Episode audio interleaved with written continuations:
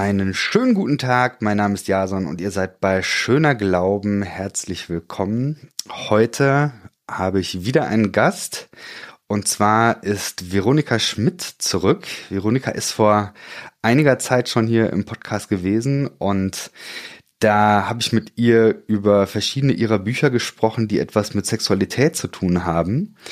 Und da sie aber auch ein anderes Buch geschrieben hat, das äh, da heißt endlich gleich, habe ich äh, sie gefragt, ob sie noch einmal kommen würde. Und das hat sie gemacht. Und deswegen bin ich sehr, sehr froh. Hallo Veronika, schön, dass du da bist. Ja, danke. Schön, dich wieder zu hören sehen. Das ist sehr schön. Du äh, bist Schweizerin, mhm. ähm, von Hause aus Sexologin, äh, klinische Sexologin, ähm, Buchautorin, du bist Christin und weiß nicht, habe ich noch wichtige Dinge vergessen? Beraterin, ähm, mhm. du ähm, arbeitest als äh, Paarberaterin, systemische Beratung hast du, glaube ich, eine ähm, Ausbildung zu. Genau. So, das sind so die Dinge, die ähm, ich über dich so auch im, im Internet und im Gespräch rausfinden konnte. Gibt es da noch Dinge, die, die du ergänzen möchtest? Also ich bin sicher auch ein Familienmensch. Ich habe ein, relativ eine große Familie, vier äh, erwachsene Kinder, auch schon Enkelkinder, fünf. Und ähm, so Familie, Beziehung, Paare, äh, das prägt eigentlich nicht nur mein berufliches Leben, das prägt auch mein privates Leben. Also ich bin auch verheiratet und gerade dieses Thema, das wir heute äh, besprechen wollen, das ist zum Beispiel fast ständig Thema, wenn wir uns irgend in welchem familiären Rahmen treffen, weil uns das alle sehr beschäftigt. Ich bin sehr gespannt. Im Grunde äh, knüpft das Gespräch heute auch äh, für mich zumindest so ein bisschen an an verschiedene Online-Debatten. Ähm, ich habe in den letzten Tagen mich mit äh, Emilia Roark ähm, mhm. beschäftigt. Da gab es einige Diskussionen. Weiß nicht, ob wir da heute auch noch zu kommen, aber ich merke, dass das Thema ist auch für mich gerade noch sehr, sehr nah. Ähm, die Emilia war ja äh, vor kurzem auch in, in äh, Zürich, da eine mhm. Vorlesung gehalten. Das äh, ist bei einigen Freunden vom RefLab auch auf dem Schirm gewesen. Die haben da äh, die Lesung besucht. Ganz spannende Diskussion gegeben. Ah, vielleicht da äh, später mehr. Heute sprechen wir über dein Buch Endlich gleich. Ich hab's lesen dürfen und zwar mit einem Online-Hauskreis äh, in dem ich äh, Teil bin. Wir haben das über ein halbes Jahr oder so äh, diskutiert und fanden das alles richtig gut. Ich hatte damals nicht gedacht, dass ich äh, heute dann mit der Autorin mit dir zusammensitzen kann und das nochmal auf die Weise äh, besprechen kann. Äh, voll gut.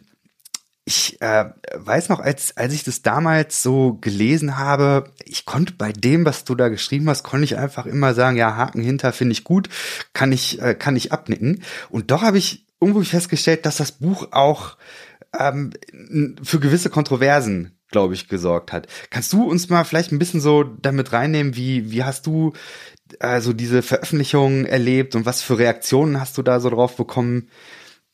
Ähm, ja, das mal vielleicht am also, Anfang. Die Kontroversen, ich glaube, die sind eben zu erwarten, sobald man zu dem Thema was veröffentlicht.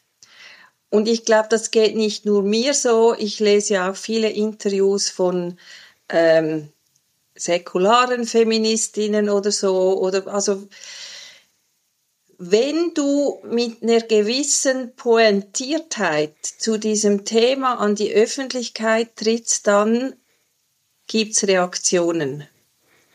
Und die gab's auch äh, zu meinem Buch in der christlichen Lebenswelt. Ich habe das aber auch schon bemerkt beim Schreiben. Plötzlich gab es so ganz mühsame Diskussionen mit im Freundeskreis, die mich total überrascht haben. Ähm, es gab, also ich habe jemanden angefragt für das Vorwort, der dann erst zugesagt hat und dann auch Bedingungen gestellt hat, äh, was ich rausnehmen sollte aus dem Buch oder was ich anders formulieren sollte. Ich, ich wurde im Lektorat darauf hingewiesen, anders zu formulieren und so. War etwas, das mir bei den vorangegangenen Büchern nicht passiert ist. Und da war, ich war schon vorgewarnt. Hm. Und bevor das Buch dann eigentlich rauskam, gab es schon heftige Reaktionen von Männern, die angefragt wurden, ähm, eine Rezension zu schreiben. Und mein Bauch hat mir gesagt, dieses Buch ist gestorben, bevor es rausgekommen ist. Und das hat sich ein Stück weit leider auch bestätigt ähm, und hat mir eigentlich gezeigt, dass, dass nichts von dem, was ich geschrieben und recherchiert habe, eigentlich falsch war, sondern genau den Punkt getroffen hat. Und das war das Problem. Ich finde es erstaunlich, dass äh, du sagst, die Bücher über Sex sind einfacher durchgegangen als ein ja. Buch über Feminismus. Ja. Also ich meine, was ja ein bisschen an, ich würde mal sagen, ein bisschen an ein Alleinstellungsmerkmal meines Buches ist, ist, dass ich ja so, sogar diese Themen Sexualität und, und äh, die Rollenbilder Mann, Frau, dass ich die eigentlich zusammenbringe. Also die Geschichte der Sexualität, die Geschichte der Frau, äh, Natürlich im, im Christentum, aber das gibt's natürlich die Parallelen auch in den anderen großen Weltreligionen. Die findet man problemlos, wenn man dann recherchiert. Und, aber dieses Verknüpfen mit der Sexualität, das war mir eigentlich, das war auch der Auslöser, weshalb nach den zwei Sexbüchern für mich so klar war, dass, dass dieses Buch dazugehört. Das, das war so wie, ein, wie eine Trilogie für mich. Aber die Reaktionen, die waren echt heftig. Und es gab aber auch nicht heftige Reaktionen. Also es gibt die Reaktion, dass möglichst versuchen, tot zu schweigen, damit es ja keine Öffentlichkeit bekommt. Hm. Du schreibst ziemlich am Anfang in deinem Buch über die Frage, oder du stellst die Frage, ob wir Christen endlich bereit sind für eine grundsätzliche Auseinandersetzung mit dem Frauenthema. Mhm. Hört sich ja so ein bisschen danach an, nee, wir sind noch nicht bereit. ich hätte mir, indem ich diesen Schritt, also diesen Satz geschrieben habe, gehofft, wir wären jetzt soweit, weil ich habe ja in der Recherche auch all die Bücher gefunden, die über die Jahrzehnte geschrieben wurden. Und ich stelle auch die Frage, weshalb haben es diese Bücher nicht geschafft? Ähm, und natürlich war meine Hoffnung immer, nun, dieses Buch würde es schaffen, aber jetzt, ähm, vier Jahre später, eine Pandemie später, würde ich deine Frage beantworten mit Nein. Wir sind hm. immer noch nicht bereit oder ich würde heute sogar sagen, erst recht nicht mehr bereit, wobei ich das natürlich auch ein bisschen relativieren muss. Also einzelne Menschen sind sehr wohl bereit, einzelne Systeme sind auch sehr wohl bereit, aber solange diese Frage von einzelnen Menschen und einzelnen Systemen abhängt, ist das für mich ein Indiz für ein Nein, weil flächendeckend ist das nicht der Fall. Hm. Ich würde vielleicht einmal übergehen zu deiner eigenen Reise. Zu der Frage, wie bist du eigentlich Feministin geworden? Was war dein mhm. Weg dahin? Also mein, mein Weg war freikirchlich, bin ich sozialisiert.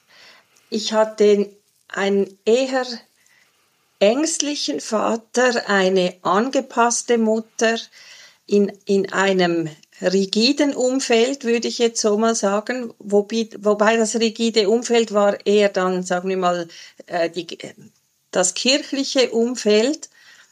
Und mein Vater war aber sehr weltoffen. Er war neben seinem Brotberuf auch Künstler. Wir, wir hatten viele Kontakte in die Künstlerwelt, in die Musikerwelt. Da gab es auch äh, eine ähm, Vollzeit-Berufsmusikerin, das war meine Gotte. Und da waren viele Kontakte in die Welt und in die Künste und was weiß ich was.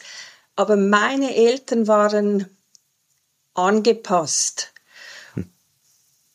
Aber da gab's Tanten, da gab's eine Großmutter, eine dominante und irgendwo auch in mir selbst so Charaktereigenschaften, die, die da ausbrechen wollten, eigentlich schon immer.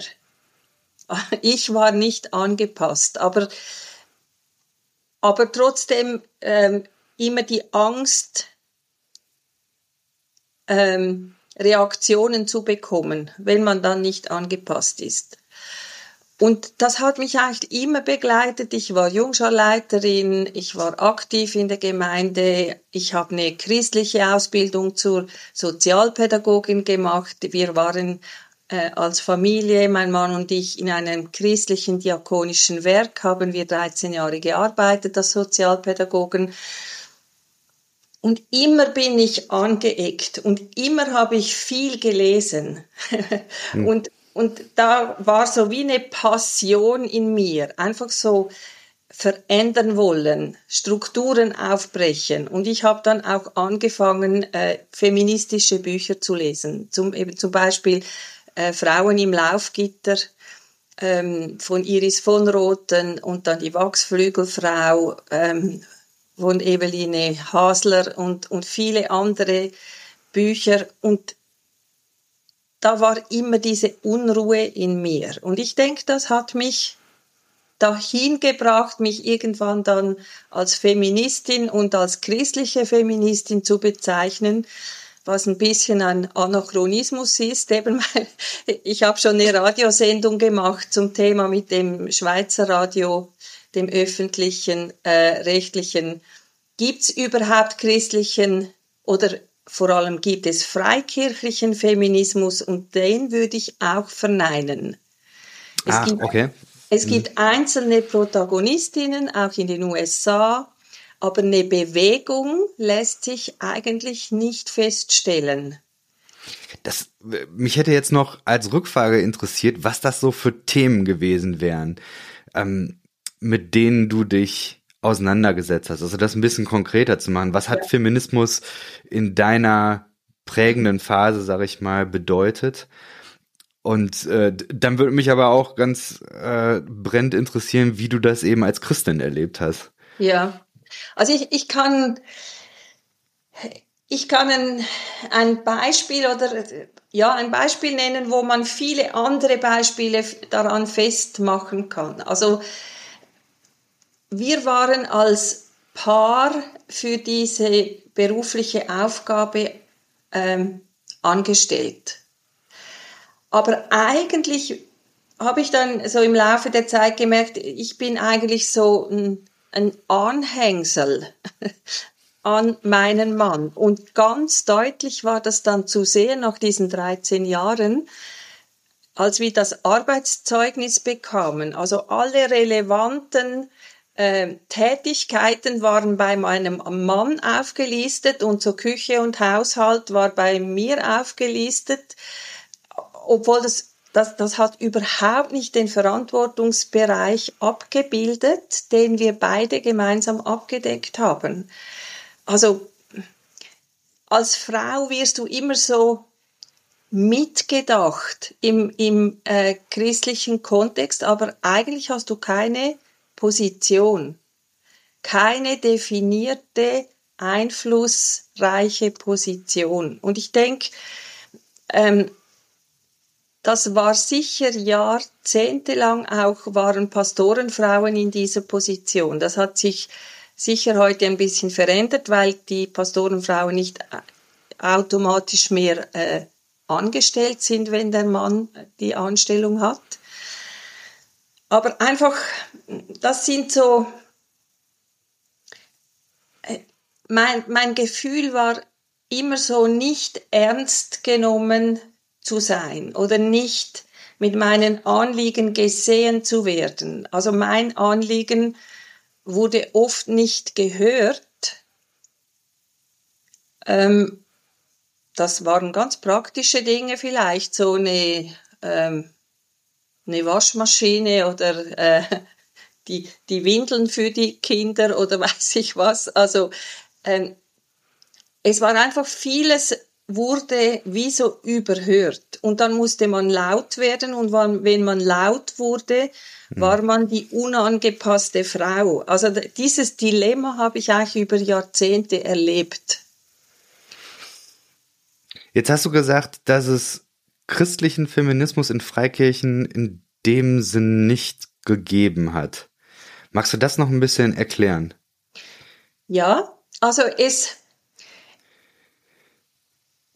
Wenn wir in die erste Welle des Feminismus gehen, dann gab's das. Und das führe ich auch aus im Buch. Das war die äh, Missionsbewegung, die Frauenmissionsbewegung.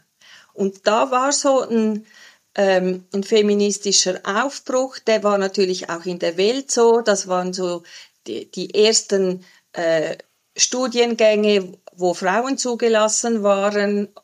Das waren ähm, auch Zeiten nach dem Krieg, wo Frauen quasi ähm, Möglichkeiten suchten, sich, äh, sich selbst zu verwirklichen, weil ja da auch viele Männer ähm, gefallen sind und nicht unbedingt genügend Heiratskandidaten da waren.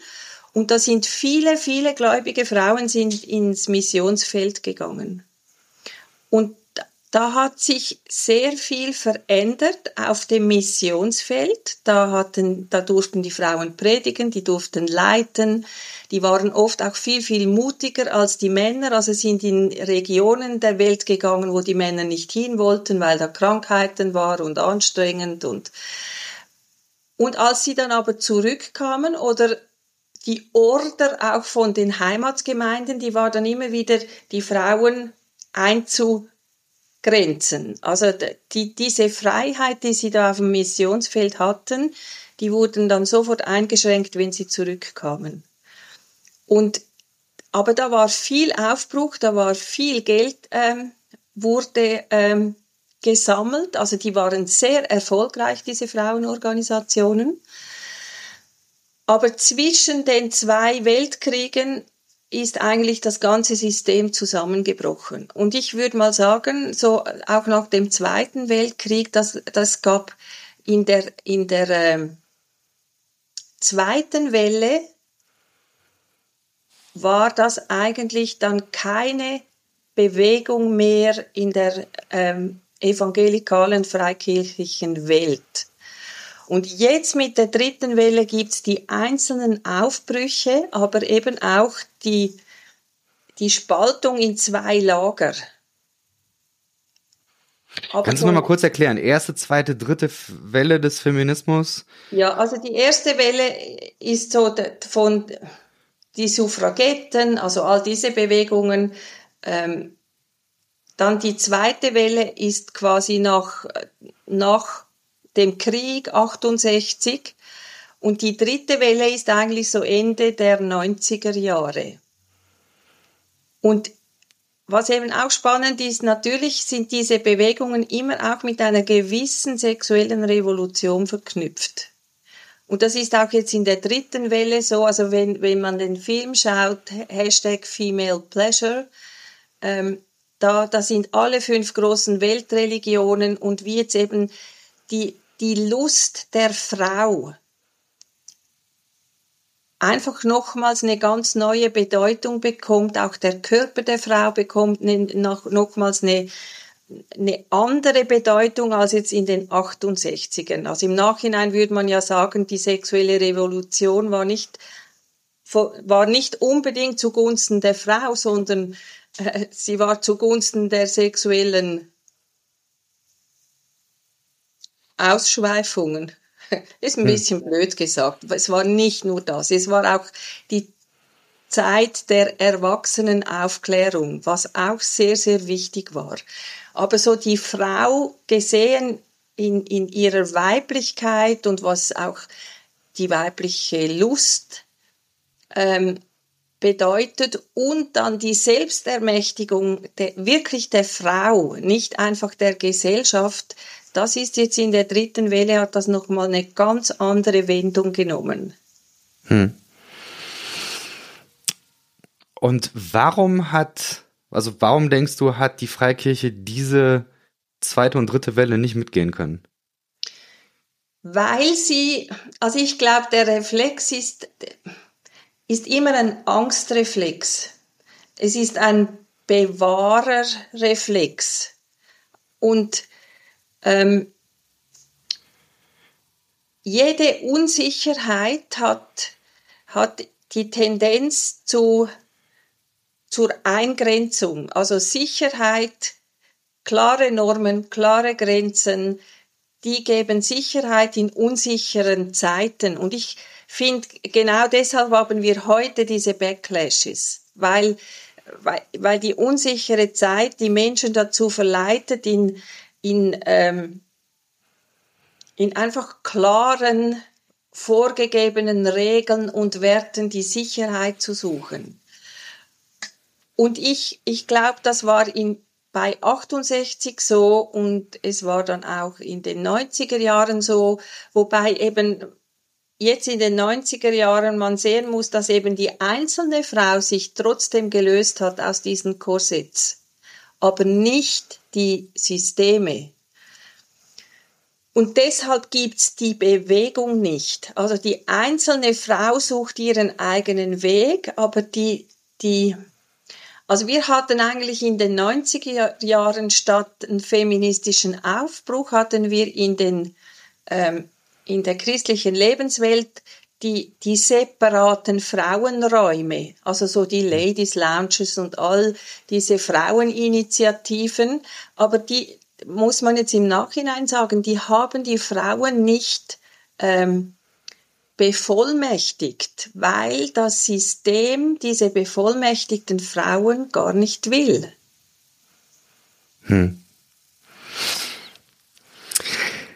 Ich habe vor einiger Zeit von Yuval Harari, ähm, was gar nicht, der Historiker und so weiter, hat viele ähm, Bücher geschrieben. Der hat einen Satz über Religion gesagt, der mir sehr lange nachgegangen ist. Und zwar, dass Religion schon längst von einer kreativen zu einer reaktiven Kraft mhm. geworden ist. Und so ein bisschen hast du das auch in deinem Buch äh, ähnlich geschrieben. Du hast ja geschrieben, Christen sind heute keine durchschlagenden Vorreiter für eine gerechte Welt für alle. Und ich würde sagen, eigentlich von dem, wie ich Christentum verstehe, müsste das doch gerade das sein. Ja, genau. So, wie, wie kommt's? Warum ist es nicht mehr da? Ich dir vollkommen recht.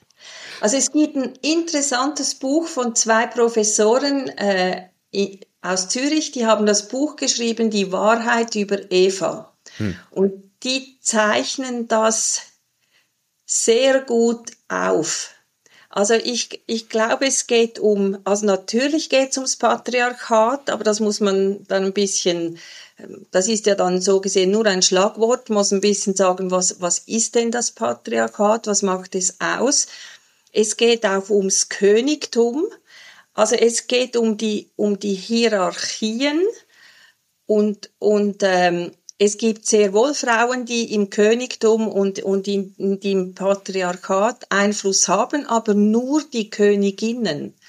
Also das heißt, die Frauen, die nahe an den mächtigen Männern sind, das können auch Töchter sein und interessanterweise, das siehst du in den Gemeinden. Also äh, es gibt ja dann immer so die Ausrede, natürlich hat Frauen auf den Bühnen, aber dann muss man ja noch hinschauen, welche Frauen stehen dann auf den Bühnen. Also die Frauen, die durch die mächtigen Männer ähm, legitimiert sind nicht irgendwelche Frauen. Und ich glaube, ich, ich meine, ich bin mein Leben lang in christlichen Strukturen drin gewesen. Ich, ich meine zu behaupt, behaupten zu können, dass Christen systemgläubig sind. Also die, die die legitimieren auch Hierarchie. Ich glaube, das macht sie so schwierig, diesen Gleichheitsgedanken zu akzeptieren. Weil, also ich meine, wir müssen ja nur die Lobpreislieder anschauen. Also da, da wird der König so oft angebetet. Also da ist diese Hierarchie, die ist so tief in uns drin. Und wir haben das so verinnerlicht. Und es gibt vielleicht schon einzelne Initiativen, also zu sagen, äh, Frauen stehen Männern gleichberechtigt gegenüber vor Gott oder aber es gibt keine Systemwechsel. Hört sich für mich auch nach einer theologischen Herausforderung an. Ja. Du schreibst in deinem Buch auch ein bisschen was über äh, feministische Theologie. Eigentlich ist dein ganzes Buch äh, feministische mhm. Theologie. Aber kannst du vielleicht noch ein bisschen ausführen, ähm, wie bist du mit feministischer Theologie in Berührung gekommen? Was sind da vielleicht deine die Punkte, die für dich da wertvoll sind, um vielleicht auch gerade dieses hierarchische Denken anders zu formulieren und da eine Alternative gegenzusetzen? Ja. Also ich habe ein interessantes Interview von einer Freikirchenaussteigerin gelesen letzte Woche, wo sie nochmal so aufzeigt, wie sie, sie war in einer sehr engen Gemeinde, in einer Brüderbewegung, ähm, diese auch Theologiefeindlichkeit der Freikirche. Also ich glaube, Theologie und feministische Theologie ist eigentlich schon nicht mehr legitim für die Freikirchenwelt. Also die ist zu liberal, die diese Gedankengänge, die, die sind nicht mehr biblisch. Und ich bin natürlich in Kontakt gekommen, übrigens auch durch meine ähm, sexologische Ausbildung. Da war auch ein, äh, ein Pfarrer dabei, der das sehr gut immer wieder auch zusammengebracht hat, die Geschichte der Sexualität und die Geschichte der Theologie. Und da sind natürlich viele auch katholische Frauen. Also es, es gibt wichtige Bücher von katholischen Feministinnen und natürlich auch von den evangelisch Reformierten, aber die Freikirchenwelt, also die kennt eigentlich diese theologische Auseinandersetzung nicht wirklich. Es gibt schon diese Frauen.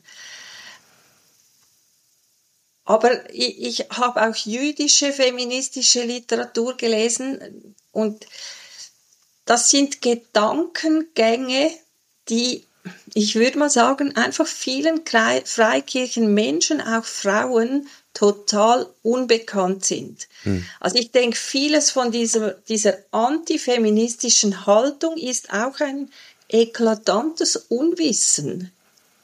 Hm. Ich äh, kann das gut hören. Ich würde mal sagen, dass wenn man jetzt mal durchgeht, also ich gehe meinen Bücherschrank durch mit theologischen Büchern, es sind nicht so viele TheologInnen bei, also ja. überhaupt nicht. Die meisten Bücher sind einfach von weißen Cis-Dudes geschrieben. Ja. Und das heißt ja nicht, dass das schlechte Bücher sind, aber diese feministische Sicht fehlt dann eben. Ja. Das äh, absolut, ja. Und ich glaube, dass das in freikirchlichen Verlagen recht ähnlich ist. Ja. Ähm, und das Interessante ist ja auch, dass Männer oder Männer sehen gar keine Notwendigkeit, hm. sich mit dieser feministischen Literatur auseinanderzusetzen, weil sie sind nicht Betroffene. Hm. Also sie stört ja gar nichts. Und hm. ich denke heute manchmal bei liebgewonnenen Podcast-Männern, da, da werden selten mal Frauen zitiert. Da hm. werden Bücher besprochen, die sind hauptsächlich von Männern geschrieben. Und ich glaube, die merken das gar nicht. Hm. Ich habe für meinen eigenen Podcast habe ich die Statistiken tatsächlich auch gemacht und es ist momentan so, dass ich ein bisschen über ein Drittel äh, bin mit äh, Beteiligung von Frauen, wo ich auch denke, das ist äh, schwierig. Also ich habe das über, ich glaube, ich mache seit sechs, sieben Jahren Podcast und habe das da durchgezogen. Ich, ich, man könnte vielleicht sagen, dass ich äh, in den ersten Jahren ein bisschen besseren Schnitt hatte, weil ich da den Podcast mit meiner Schwester zusammen gemacht habe und deswegen mhm. schon immer so eine gewisse Parität. Aber äh, also von daher äh, es ist tatsächlich nicht nur ein Problem von Freikirchen, ist bei Progressiven ist das ganz genauso. ich merke, dass für mich der Anknüpfungspunkt sehr häufig äh, das ist, ich kann ja mit dem klassischen Allmachtsgedanken nichts mehr, mehr anfangen. Mhm. Und diejenigen, die da etwas formuliert haben, was mich ganz gut noch glauben lässt, das sind eben feministische Theologien. Mhm die äh, eben eben dann auch eben dieses äh, Gott ist der König und so weiter, die das mhm. mit mit sehr sehr viel fein und mit, mit sehr vielen ja, wie soll ich sagen, subversiven manchmal auch mit ordentlich äh, Brechstange dann aufbrechen und und da was gegensetzen. Da kann ich kann ich und, nachvollziehen. Hm. Was, was mir bei all diesen Büchern aufgefallen ist, was mich auch immer sehr berührt und bewegt, jetzt auch bei Mira Ungewitters neuem ja, Buch. Ja, ja.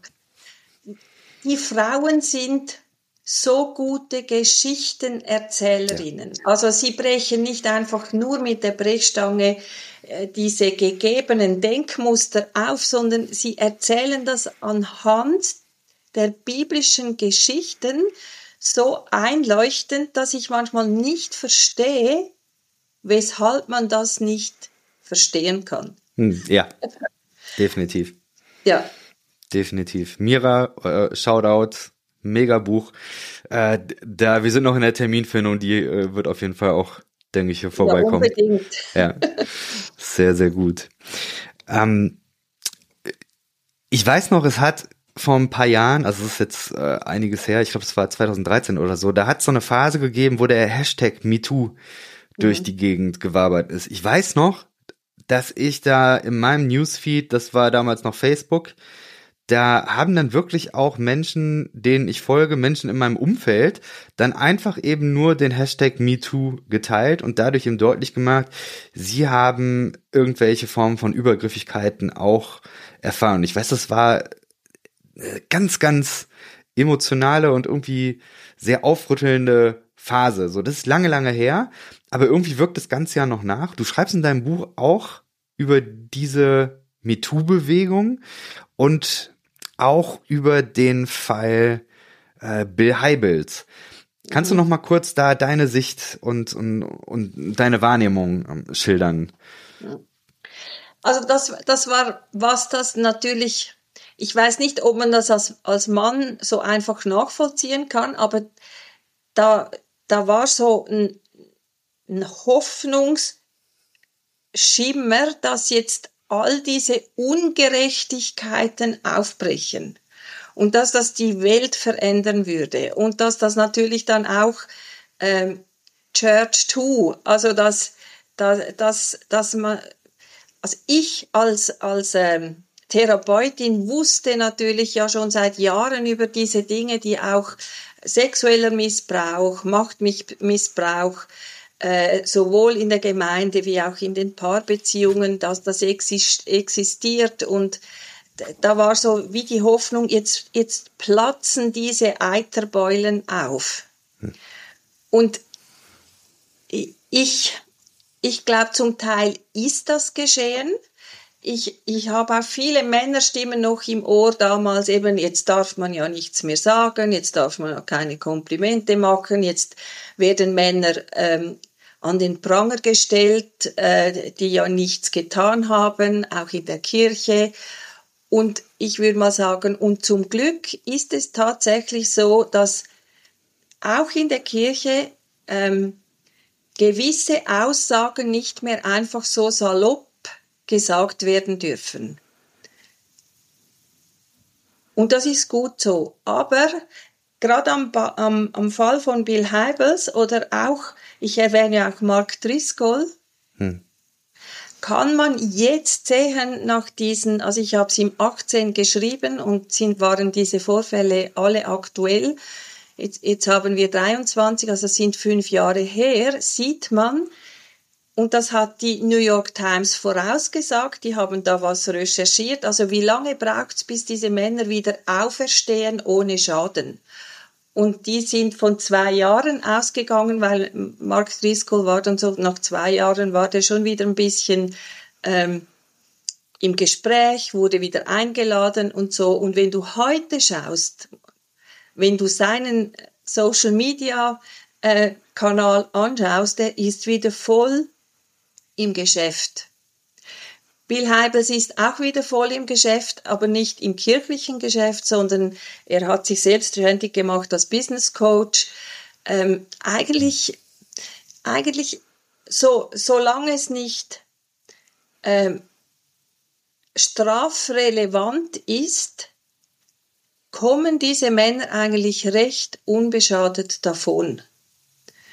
Hm. Und ich, und ich glaube, das ist das Wichtige, dass man, äh, also, dass man eben auf der Frauenebene diese Aufmerksamkeit ähm, weckt und sie stärkt, dass Frauen sich gewisse Dinge einfach nicht mehr gefallen lassen. Und dass sie hoffentlich auch von anderen Frauen darin bestärkt werden.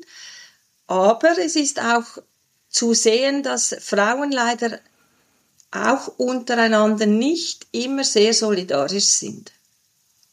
Hm. Wo du das sagst, und ich gehe nochmal im Kopf so ein paar Listen durch. Karl Lenz zum Beispiel, Hillsong mhm, genau. New York, ist wieder im Weiß. Dienst. Ja, der ist mhm. äh, wieder als Pastor jetzt. Äh, Ravi Zachariah, der ist tot, bei dem ähm, fällt es jetzt äh, nicht so rein, aber mir, also mir fallen äh, schon noch einige ein, wo das tatsächlich dann der Fall ist. Zwei Jahre, vielleicht ist es bei einigen sogar mhm. kürzer. Jetzt ähm, Brian Houston ist ja, glaube ich, auch ähm, ein großer Fall. Gut, da könnte es jetzt tatsächlich sein, dass der nochmal irgendwie eine Freiheitsstrafe bekommt, dann wird es wahrscheinlich schwierig. Aber ansonsten, der hat seine neue Kirche gegründet, der ist äh, wieder mit Vorträgen unterwegs und so weiter. Alles, alles MeToo. Und also ich, ich verstehe es ehrlich gesagt nicht. Also wie funktioniert das? Ich, ich meine, ich bin nie in solchen Kirchen mit drin gewesen. Menschen mitmachen. Es funktioniert, weil, weil die Menschen wieder nachfolgen wollen. Ich glaube, dass Christen haben tatsächlich wahrscheinlich einen gewissen Herdentrieb. Und die wollen diese Menschen, die wollen geführt werden. Also ich glaube, das ist schon ein bisschen ein tiefsitzender Reflex. Und, und man man entschuldigt und relativiert und verharmlost. Und also das sieht man ja auch nach wie vor äh, bei sexuellen Missbrauchsgeschichten. Also ich kenne genauso Situationen, wo äh, Täter, obwohl das ein Offizialdelikt ist, äh, nicht angezeigt werden und die quasi beseelsorgt werden, die Täter, und die Opfer beschwichtigt werden und, und also ähnlich wie man es äh, von der katholischen Kirche kennt. Also ich glaube, es ist interessant, dass auf einer Seite die Freikirche so ein starkes Sündenbewusstsein hat, aber dann, wenn es um tatsächlich Sünde geht, ähm, so leger damit umgeht. Also ist schon sehr erstaunlich für mich. Scheint so, dass es ab einer gewissen Leiterschaftsebene eigentlich egal ist, wie du lebst. Ja, du kommst genau. irgendwie durch. Genau. Ein bisschen biblisch ist ja das. Also ich meine, David ist auch mit ziemlich vielem durchgekommen. Also nicht bei Gott, aber ich will mal sagen, bei den Menschen schon. Ah, ja, das es ist, es ist wirklich, es ist traurig. Es ist wirklich, aber ich glaube, es ist auch mal gut, das ausgesprochen zu haben, weil das, ich glaube, auch das äh, geht ja schnell wieder in Vergessenheit irgendwie. Oder ja. es kann auch, glaube ich, so diese Enttäuschung geben, oh, ähm, jetzt sind solche Sachen zur Sprache gekommen und es hat überhaupt gar keine Wirkung, es verändert sich gar ja. nichts. So, also das Interessante ist, ein Grund, es ist nicht der einzige Grund, aber ein Grund, weshalb ich das zehnten Thema aufgenommen habe im Buch, und das war zum Beispiel der Grund, weshalb dieser angefragte Mann das Vorwort nicht schreiben wollte. Also ein Grund war für mich dieses Prinzip, dass wir nicht sehen, wo wir keine Frucht sehen. Hm. Also das, und dass wir Frauen, gerade wir Frauen, wenn man die Geschichte auch von der Missionsbewegung anschaut, mit Kleinstspenden haben die Frauen wahnsinnige Projekte ermöglicht in der Mission. Ganze Spitäler gebaut und Schulen und Lehrerinnen und, und äh, medizinisches Personal angestellt, alles mit Kleinstspenden. Und ich glaube, würden wir Frauen diese Verantwortung übernehmen, auch finanziell, weil das ist die Achillesferse der Frauen, es sind die Finanzen, ähm, könnten wir sehr wohl Einfluss nehmen. Also wer, wir müssten diesen Männern ja kein Geld geben. Aber mit diesem, auch dieses etablierte Zehntensystem, das ist so schwierig, ähm, ohne Schuldgefühle dieses System zu durchbrechen und sagen, ich, ich mache das nicht mehr. Ähm, also, das hängt einfach alles zusammen und deshalb musste für mich dieses Geldkapitel unbedingt ins mhm. Buch. Aber damit könnten wir eigentlich Männer absetzen. Mhm. Wir könnten auch Gemeinden absetzen, in dem Sinn, wenn die Frauen ihre, ihre äh, Woman Power abziehen würden. Weil eigentlich, ganz ehrlich, äh, ohne Frauen würde keine Gemeinde existieren. Hm.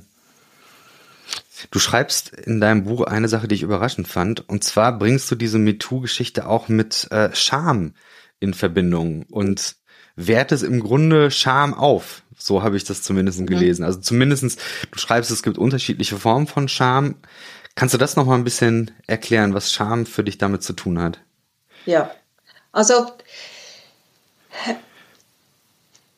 gerade auch in der Sexualität kann man es gut beobachten. Also wir alle ähm, wachsen eigentlich so unter einer eher beschämenden ähm, Kultur auf, weil eine Sexualität oder auch andere Zusammenhänge tabuisierende, äh, jetzt mal auch von der christlichen Gesellschaft ist. Also das heißt, Tabus äh, beschämen, weil die Sprachlosigkeit mir das Gefühl gibt, falsch zu sein. Aber es gibt natürlich auch die, ähm, die gesunde Scham und die ist eine eine Grenzsetzung. Also die gesunde Scham warnt mich davor, dass ein Mensch allenfalls mir nicht gut tut oder nichts Gutes im Sinn hat mit mir. Und dann gibt's aber auch die Scham noch als drittes Regulativ, dass es eben gut ist, wenn ich mich schäme, wenn ich was tue, das jemanden verletzt, beeinträchtigt, abwertet, zurückstellt. Und ich glaube, ich rede auch von dieser ähm, Scham, also dass die christliche Welt sich eigentlich schämen sollte über dieser jahrhundertelangen Beschämung der Frau, die sie ausgeübt hat. Und ähm, ich, ich glaube, das Schämen würde ja dann auch ein Schuldeingeständnis und, und eine Wiedergutmachung oder eben eine Neuorientierung möglich machen. Und ich wollte eigentlich mein Buch Schämt euch nennen. Wow. Aber das, das wurde dann vom Verlag abgelehnt, das konnte ich auch nachvollziehen, weshalb. Aber das, ich, ich glaube, dieses sich schämen über würde bedeuten, sich betreffen lassen von den Tatsachen, die passiert sind.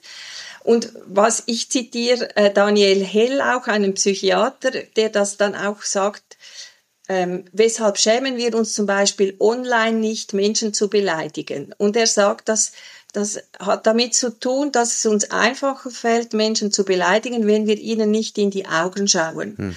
Und von dem leite ich jetzt auch wieder ab. Also sich betreffen lassen von der Ungerechtigkeit der Frau gegenüber, den Frauen in die Augen schauen. Das würde auch bedeuten, den Frauen zuhören und zulassen, dass man ungute Gefühle bekommt darüber, was eigentlich geschehen ist. Und ich glaube, da sind wir noch weit, weit weg davon, dass Gemeinden sich schämen würden darüber, was über Jahrtausende passiert ist. Ich finde den Titel endlich gleich gut. Ich hätte den anderen aber auch sehr gefeiert, muss ich sagen. Schäm dich wäre ein starker Titel gewesen, definitiv. Ja. Stark. Du schreibst in deinem Buch ein Kapitel über Sexismus mhm. und dann auch über Sexismus in Kirche. Äh, vielleicht kannst du noch mal erklären, was das für dich meint. Mhm. So, und dann vielleicht auch direkt mal, wo du glaubst, dass das in der Kirche anfängt. Ja. Also ich, ich würde mal sagen, Sexismus, wenn wir den weit fassen, hat er auch damit zu tun, ähm, Frauen verschwinden lassen. Oder einfach schauen, dass sie auch verschwunden bleiben. Und, und das hat biblisch gesehen, hat das sehr viel damit zu tun mit falschen Übersetzungen oder mit falschen Lesarten. Also da sind wir wieder bei der feministischen äh, Theologie. Also es geht um auch Wortwahl, um willkürliche Auslegung und, und all die Handhabungen, die daraus folgen. Also das Verhalten, das daraus entsteht, ähm, der Frau gegenüber und die, die vermittelten Frauenbilder, ähm, das ist Sexismus und ich, ich habe ein ganz aktuelles Beispiel, dass das ein bisschen zeigt, auch wie, ähm, wie subtil eigentlich dieser Sexismus ist. Der, der fällt, weil wir so jahrhundertelang imprägniert sind damit, fällt er uns gar nicht auf. Und das, das ist zum Beispiel der Film Chosen. In, ja, wenn ja. du die, die, Maria anschaust, also die, die ist in einem, im allerneuesten Film über Jesus, ist die immer noch eine Prostituierte. Obwohl das keinerlei Handhabe hat in der, in der Bibelauslegung. Also, und das heißt, und das Sexistische daran ist, also wären bei einem Mann sieben Dämonen ausgetrieben worden, wäre es vermutlich keine Erektionsstörung, sondern vielleicht irgendeine eine schwere Krankheit, von der er geheilt wurde und das wäre dann so die Heldentat. Und bei der Frau heißen sieben Dämonen sexueller Missbrauch und Prostitution.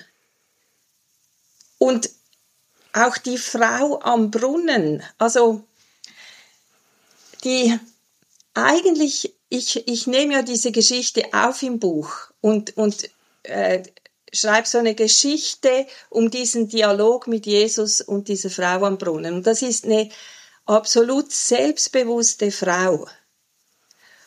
Und im Chosen-Film ist das, die Frau am Brunnen hat ein schmutziges Gesicht und wird zu Hause misshandelt.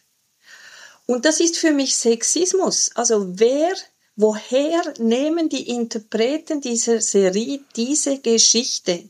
Weil die hat keine Handhabe aus dem Bibeltext. Und das ist einfach dieses, ähm, ja, wenn vor allem Männer zu Wort kommen, ich weiß jetzt nicht, wer dies, also ich weiß, dass es Mormonen waren, die die Serie ähm, herausgeben oder herausgegeben haben, aber ich meine, vielleicht müsste man auch schauen, waren es Frauen oder Männer, aber das ist einfach keine aktuelle, auch Frauen wertschätzende äh, Bibelauslegung. Da kann Jesus noch so ein wunderbarer Typ sein in dieser Serie. Ich, ich mag sie deswegen nicht. Ich habe nur die erste Folge davon gesehen und da hat es irgendwie so eine Szene gegeben, da war Jesus noch nicht ganz eingeführt und dann, ich weiß gar nicht, ob das jetzt auch Maria war oder wer, ich glaube, es war Maria, die dann irgendwie in einer Krisensituation war und irgendwie aus einem mhm. Haus rausgelaufen ist und Jesus kam her und fasste die so an. Und ich, das war ein absoluter Cringe-Moment, weil ich das in der Situation total übergriffig fand. Und ich glaube, die äh, frommen Zusehenden, die haben das dann wahrscheinlich gefeiert, weil Jesus wendet sich zu uns. Und ich fand das total übergriffig. Ja. Irgendwie ein, ein fremder Mann äh, fasst irgendwie ungefragt eine fremde Frau an. ganz, ganz, ganz, ganz seltsam. Das, ja. Da bin ich ausgestiegen aus der Serie, wo ich gemerkt habe, okay, da hört's auf. Also lass mal. Und ich meine mhm. auch, und die Frauen sind immer so labile Geschöpfe. Mhm. Und ich glaube, dass, äh, also eben wenn man, Mari, äh, Mira ma, macht das in ihrem Buch so, nimmt sie diese verschiedenen Marien. Ja. Mhm. auf und erzählt ganz, ganz andere Geschichten. Und ich glaube, wir müssen diese Frauengeschichten einfach anders sehen und anders erzählen, weil ich auch glaube, dass der Heilige Geist ganz andere Geschichten erzählen will. Ja.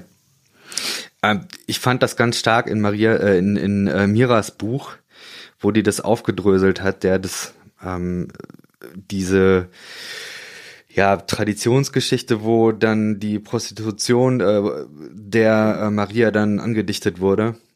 Ähm, ganz stark.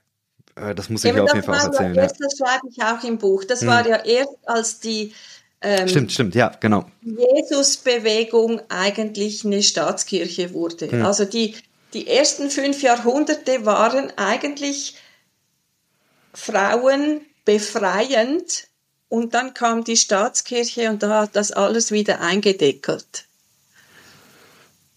Du ähm, hast in deinem Buch auch ein bisschen den Zusammenhang zwischen geistlichem Missbrauch und äh, Sexismus deutlich gemacht. Kannst du das noch ein bisschen ausführen?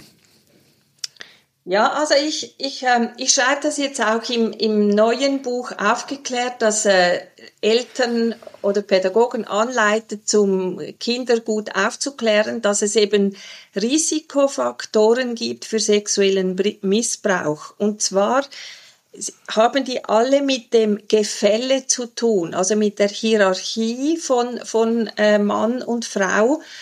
Und eigentlich sind Frauen und auch Kinder oder Untergebene, die keine Macht haben und keinen Einfluss, die werden wie zu Objekten, die, die irgendwie ähm, auch ein Stück weit der Verächtlichkeit preisgegeben werden. Also, und das hat, also die Risikofaktoren sind männliche Dominanz über Frauen und Kinder, also dieses Machtgefälle vor allem zwischen Mann und Frau und dann die starren Geschlechterrollen, die, die begünstigen Missbrauch auch, finden wir natürlich alles in der Kirche, auch die engen sozialen Strukturen, also die, die soziale Isolation, die heißt eigentlich innen im System drin gibt es wenige bis gar keine Grenzen. Sieht man zum Beispiel auch an, an diesem Anspruch, in die Leben von Menschen hineinzureden oder Rechenschaft zu fordern ähm, von den Menschen, wie sie zum Beispiel ihre Sexualität leben. Und gegen außen gibt es aber eine starke Abgrenzung. Also die, das System ist nicht durchlässig nach außen. Und auch die Verleugnung, dass so etwas überhaupt vorkommt in den eigenen Reihen. Also das sind und und so gesehen ist eben ähm, Sexismus oder der fromme Feminismus würden eben das aufbrechen und der Sexismus schließt das noch mehr ein und begünstigt eigentlich Missbrauch. Und es ist auch so, je weniger Menschen äh, auch ähm, sinnvolle Aufklärung und Informationen zu Sexualität haben, desto anfälliger sind sie eben auch für, für diesen Machtmissbrauch bis hin, also auch ganz üble Geschichten, die ich auch im Laufe meiner Tätigkeit gehört habe, dass, dass eben auch äh, Frauen von Pastoren missbraucht werden, weil die schon Sex hatten. Okay, das ist echt ja, schräg. Ja. Ähm, also ich habe auch die ein oder andere Geschichte gehört ähm, und teilweise sind die auch extrem nah. Ähm, und ich frage mich da, ja, ich weiß es nicht, inwiefern es da äh, Hoffnung gibt für eine Freikirche, dass, dass sowas irgendwie äh, besser oder wahrscheinlich auf eine Weise, äh, es ist systemimmanent und Eine realistische Sicht ist wahrscheinlich, das wird es noch eine ganze Zeit so geben. Das wird nicht einfach weg sein. Außer sie brechen diese rigiden, starren Vorstellungen auf. Hm. Also ich habe schon Hoffnung für die, die das tun. Hm. Hm. Ähm, du schreibst in deinem Buch ein bisschen auch was darüber, ähm, inwiefern es dafür einen anderen Blick auf die Bibel braucht. Wir haben jetzt schon ein bisschen über feministische Theologie geredet, aber äh, du sprichst da auch über Paulus und Luther. Äh, magst du da noch ein bisschen zu sagen? Also ich, ich glaube, überwinden täten wir auch den Zugang zur Bibel und, und, und diesen Sexismus, wenn wir tatsächlich durch die Brille der Frau sehen lernten. Und interessant ist, dass bei Luther, er, er hat diese Brille aufgesetzt bekommen von seiner eigenen Frau. Also mindestens in Bezug auf seine eigene Frau ähm, hat er sich eines Besseren belehren lassen, aber nicht in Bezug auf die Frau an sich, weil er hat genauso äh, sexistische Aussprüche getätigt äh, wie die Kirchenväter vor ihm und er hat die vermutlich von denen übernommen. Aber in Bezug auf seine eigene Frau hat er einen, einen großen Paradigmenwechsel hingelegt. Das ist sehr erstaunlich. Und das hat, würde ich mal sagen, mit dieser Frau zu tun und nicht mit ihm. Also hätte sie ihn nicht gezwungen dazu, hätte keinen Anlass gehabt, äh, anders zu denken. Und, und ich glaube, das Interessante bei, bei Paulus ist auch, es kommt sehr darauf an, wie ich Paulus lese.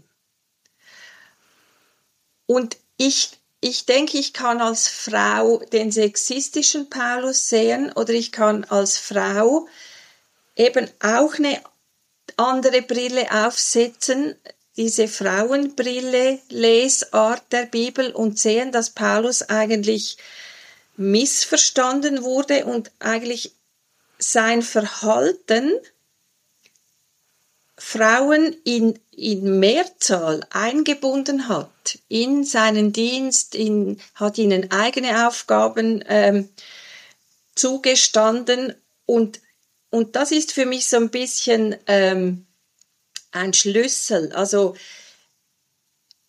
wir, wir müssen das Verhalten studieren und nicht die Aussagen ähm, in dem Sinn versuchen, je nach Lesart zu interpretieren, sondern das Verhalten von Jesus, das Verhalten von Paulus sprechen eine andere Sprache als was wir sagen, dass die zwei sagen oder was vor allem Paulus sagt. Und ich glaube, ähm, also ich, ich habe von jemandem gelesen, dass, dass also Antifeminismus hat eigentlich mit Verhaltensstarre zu tun. Also das heißt, wir wollen nicht aus diesem alten Verhalten raus und von, wir wollen nicht von Jesus lernen. Ähm, wir wollen nicht in Barmherzigkeit die Bibel lesen und die Frauen lesen in der Bibel. In der Psychologie sagt man, den Charakter eines Menschen erkennst du an seinem Verhalten. Also ich glaube, wir, wir sollten viel, viel mehr den Umgang betrachten, als jetzt so rausfinden wollen, was genau sagt jetzt jedes einzelne Wort in diesem Satz das, weil diese Sätze widersprechen dem Verhalten von Paulus und Jesus total. Und das war meine Begründung auf, auch im Buch. Da, darauf gründet eigentlich mein ganzes Buch. Und dafür habe ich am meisten äh, Kritik geerntet. Also im okay. Sinne von, ähm, man kann doch nicht aufgrund des Verhaltens von Jesus eine Theologie formulieren. Und ich würde sagen, okay, und weshalb nicht? Das wäre für mich der einzige logische Zugang. Und ich glaube, das ist wie so entweder, Jesus sagt, wer es fassen kann, der fasse es.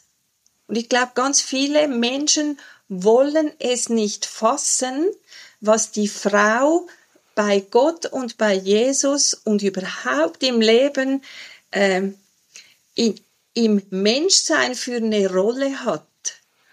Und, und ich glaube, diese, diese Anstöße von außen, die kommen eher aus der säkularen Welt, sind alle berechtigt, wenn sie wie sagen, wenn sie zu, zu Männern sagen, sei kein Mann, sei ein Mensch. Hm. Und, und ich glaube, in diesem menschlich-göttlichen, da sind Frauen inkludiert, alle Menschen inkludiert, aber im Mannsein ist dieses Unmenschliche, einfach weil wir es nicht, nicht weil die Männer per se unmenschlich sind, sondern weil sie es nicht verstehen wollen, dass das Menschsein und Mannsein ähm, nicht dasselbe ist, dass Menschsein Frauen inkludiert und Mannsein Frauen ausschließt. Und ja. Ich finde, das hört sich total nach Emilia äh, Roark an. Mhm. Ähm, wenn, also ich habe sie nicht gelesen, aber ich habe Interviews gelesen mit ihr. Ja, also ich finde das äh, so ziemlich ganz genau hat sie das auch gesagt. Ähm, Jetzt also vielleicht jetzt nicht konkret bezogen auf sie, aber magst du äh, vielleicht auch noch deine Sicht? Also du hast ja zum Beispiel auch gesagt, äh, dieses, äh, dass die Frau ergänzt werden müsse, ist ein Irrtum, den bereits Jesus außer Kraft gesetzt hast, äh, hat.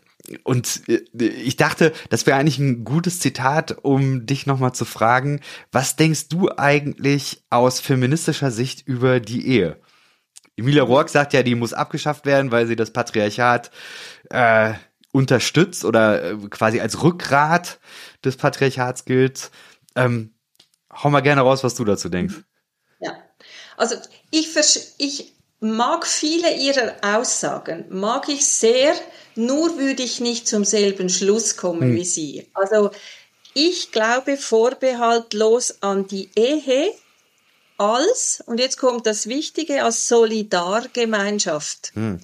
Und wenn diese Solidarität ähm, gelebt wird innerhalb der Ehe, dann macht diese, dies, dieses Äußere, diese, diese Verbindlichkeit, der Vertrag, das Commitment, äh, das macht alles juristisch absolut Sinn.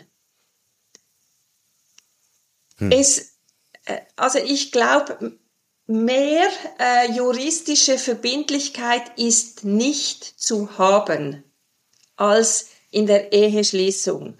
Und das würde ich, natürlich war die auch mal gedacht als Schutz für die Frau, aber ähm, ich, ich würde mal sagen, es ist der als Schutz der Institution auch mit Kindern absolut gerechtfertigt.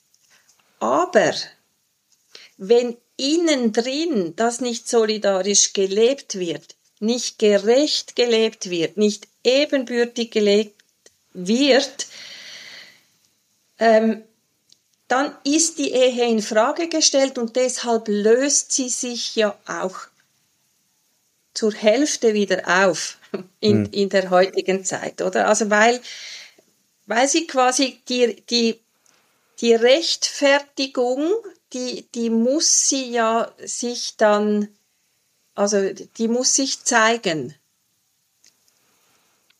Ich würde noch zurückfallen. Also Solidargemeinschaft finde ich einen ganz starken Begriff. Wofür braucht es dann dieses Konstrukt Ehe? Also ist es solidarisch nicht eigentlich eine Haltung vor allen Dingen, die Menschen gegeneinander haben? Also ich natürlich, das das ist eine Haltung, das ist eine Einstellung, das ist, ich würde sagen, jetzt sind wir wieder beim Verhalten. Das muss sich auch am Verhalten und am, äh, wie es gelebt wird, so zeigen. Aber ich meine, ganz praktisch, juristisch, äh, macht es natürlich einen Unterschied, ob du nicht verheiratet bist oder verheiratet. Also äh, ich, wir haben gesellschaftlich das ja sinnvoll geregelt, auch ähm, finanziell, bezüglich Gesundheit, Vorsorge, ähm, auch das quasi über Pflichten übernehmen können. Also wenn du nicht verheiratet bist, darfst du nicht ans Sterbebett unter Umständen, hm. solche Dinge. Oder dann müssen alle diese Dinge im Konkubinatsvertrag geregelt werden, dass, dass dann das möglich ist. Also ich würde mal sagen, über die Jahrhunderte und auch in den neuen, äh, immer wieder revidierten Ehegesetzen wurde sehr viel Gutes geregelt. Ich würde mir zum Beispiel manchmal wünschen, also bei uns heißt das Obligationenrecht, ich weiß nicht, wie das bei euch heißt, aber dass an einer Trauung manchmal besser die Gesetzesartikel vorgelesen würden als irgendwelche Bibelstellen, weil, weil da so viel Wichtiges drinsteht, was heißt eigentlich Ehe? Was bedeutet Ehe?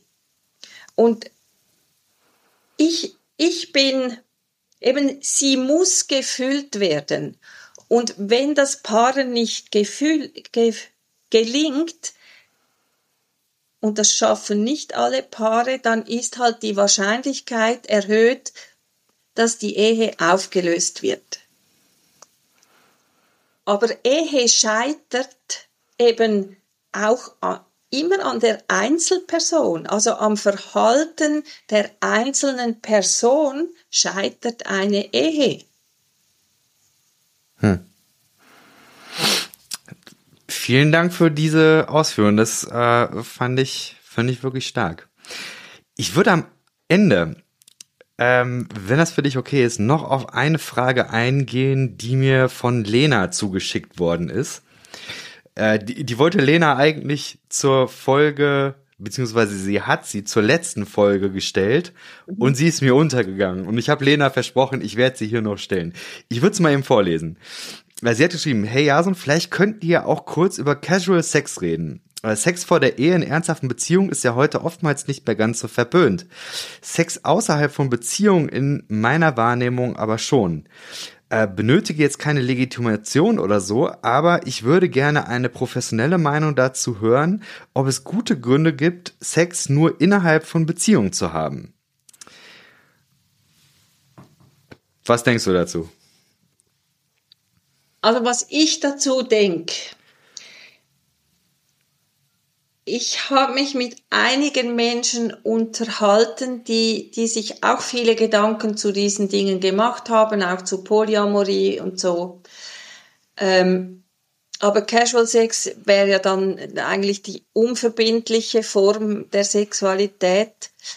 Und ich habe auch vor einigen Jahren war ein Hossa Talk mit einer Frau darüber, die das gelebt hat. Und ich fand einen Satz sehr interessant, die sie gesagt hat, nämlich, das geht für mich nur, wenn es mir gut geht. Hm. Und, und ich glaube, das zeigt ein bisschen was von, von der Verletzlichkeit, die eigentlich Hand in Hand geht mit Intimität. Und ich glaube, viele Menschen überschätzen ihre Fähigkeiten, äh, mit diesen Dingen gut umgehen zu können. Und ich, ich finde, äh, ich finde, es gibt sehr gute Gründe, Sexualität in, in einer verbindlichen äh, Beziehung zu leben, um nicht das ist ein Wort, das kommt mir jetzt einfach so in den Sinn, so seelisch auszubrennen, hm. weil, weil das, ähm, natürlich kann ich mir angewöhnen, dass es mir nichts macht. Aber die Frage ist, ähm, ist das sinnvoll, in einen Zustand zu gelangen, wo es mir nichts macht? Weil rein gefühlsmäßig, emotional ist ja Sexualität genau deshalb etwas, etwas Besonderes, weil es was mit mir machen kann. Hm. Also ich, ich öffne mich nicht nur als Frau. Ich öffne mich auch als Mann unter Umständen. Oder aber ich öffne mich eben nicht und dann macht's mir nichts. Aber dann ist vermutlich auch der Gewinn der Sexualität und dieser Intimität nicht derselbe.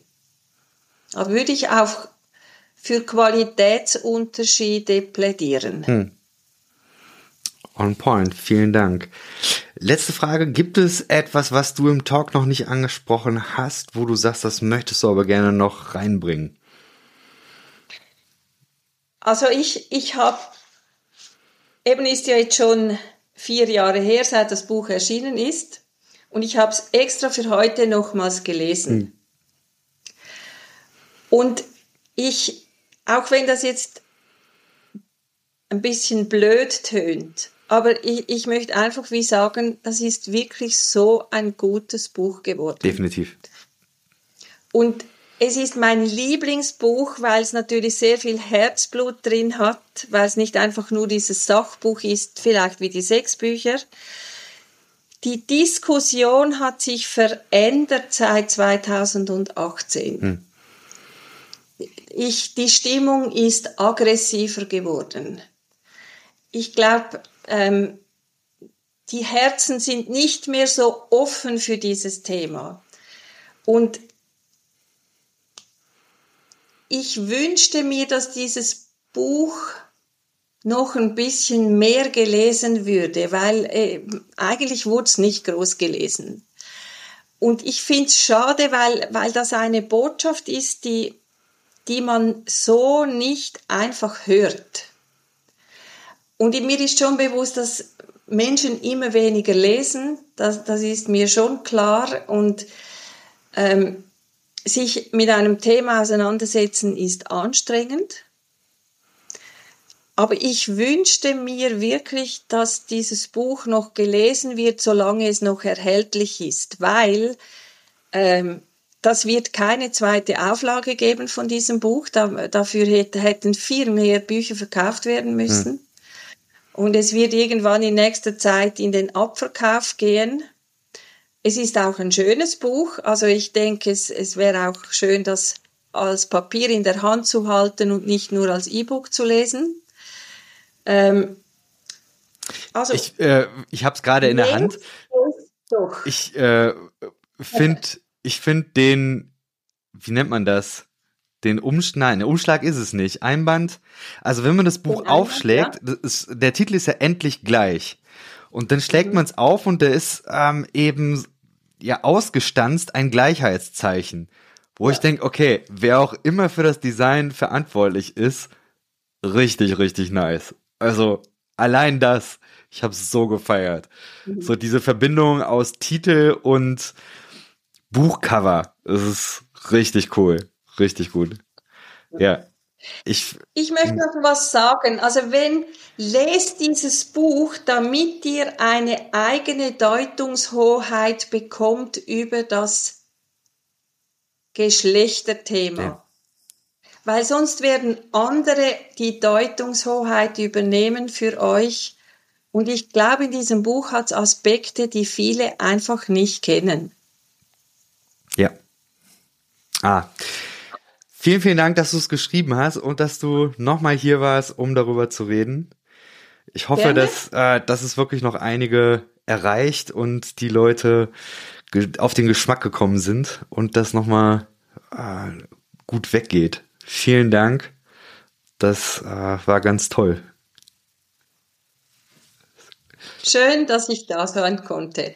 Du machst es wirklich sehr angenehm und schön für mich. Das ist gut, vielen Dank. Super. Okay, dann einen schönen Abend und bis bald. Wünsche ich dir auch.